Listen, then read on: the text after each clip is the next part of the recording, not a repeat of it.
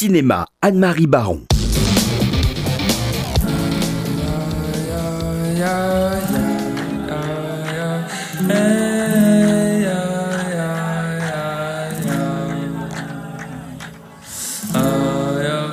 Gordito, I'm sorry that your son is not with you, but you know you a single man. You could do whatever you want to do.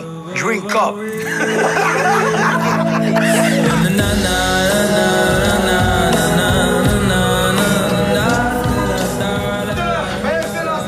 Tracht auch wegen da sehen. Es ein Hubener Gehege geheim. was tragst du dich der Hitler oder Reckel wie alle? Ich werde es wohl durchs Gitter chillen.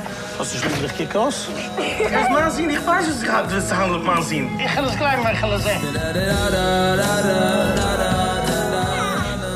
Alors, Brooklyn Yiddish, c'est le premier film dialogué en yiddish depuis 70 ans c'est-à-dire depuis le fameux D-Book de Mikhail Wazinski en 1937.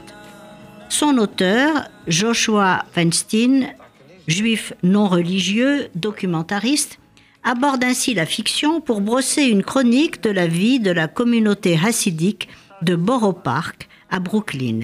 Il tente ainsi de comprendre de l'intérieur ce microcosme auquel il est attaché et qu'il respecte, malgré sa propre liberté de penser. Sa rencontre avec Ménaché Lustig lui donne l'idée de retracer la vraie vie de cet homme simple, vendeur dans une petite épicerie cachère.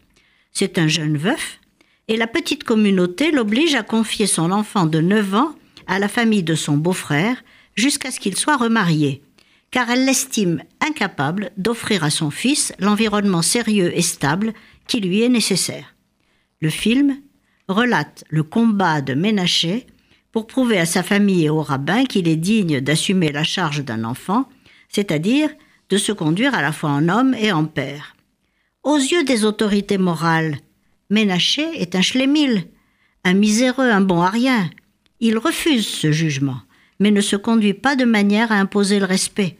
Il est vrai que son corps, filmé sans concession, mais avec empathie, est pâteau et sans grâce.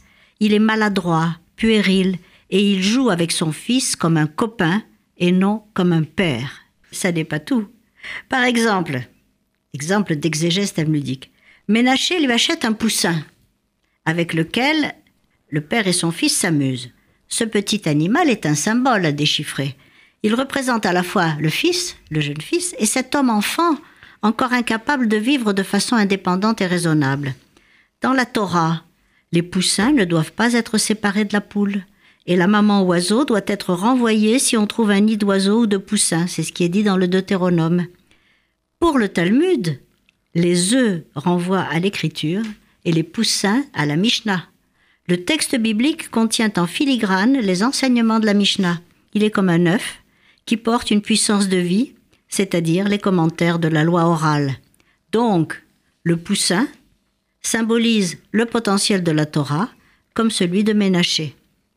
À la yeshiva, Ménaché enseigne à son fils qu'il faut que l'homme soit prompt comme le léopard, léger comme l'aigle, rapide comme le cerf et fort comme le lion pour accomplir la volonté de son père qui est dans les cieux. Quatre nouvelles images à décrypter. Le léopard est le symbole d'un ennemi rapide, cruel, sournois, mais capable de s'apprivoiser au temps messianique. Le lion incarne le courage et la force triomphante. La rapidité et la force de l'aigle sont ses principales caractéristiques dans les psaumes. L'agilité et la rapidité du cerf sont proverbiales. Alors à ces euh, métaphores animales, Anne-Marie, est-ce qu'il faut ajouter à, à Brooklyn Yiddish d'autres clés euh, à maîtriser, d'autres images à décrypter? Oui, parce que Ménaché, on le voit, s'est proposé à son fils de très bons exemples.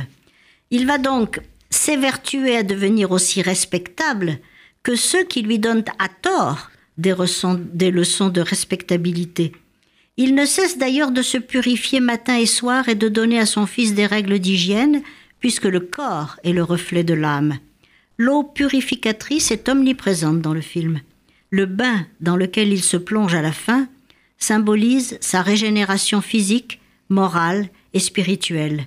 C'est l'eau du mikvé, qui réconcilie ainsi son corps et son esprit et fait éclore symboliquement le Père qui dormait en lui. Car si le nom de Lustig veut dire drôle et évoque son côté infantile, le prénom de Ménaché contient déjà le mot Mensch. Admirablement filmé par une caméra d'une extrême mobilité, montée avec une grande précision expressive, Brooklyn Yiddish de Joshua Weinstein est un film humble et magnifique à la fois qu'il faut se précipiter pour aller voir.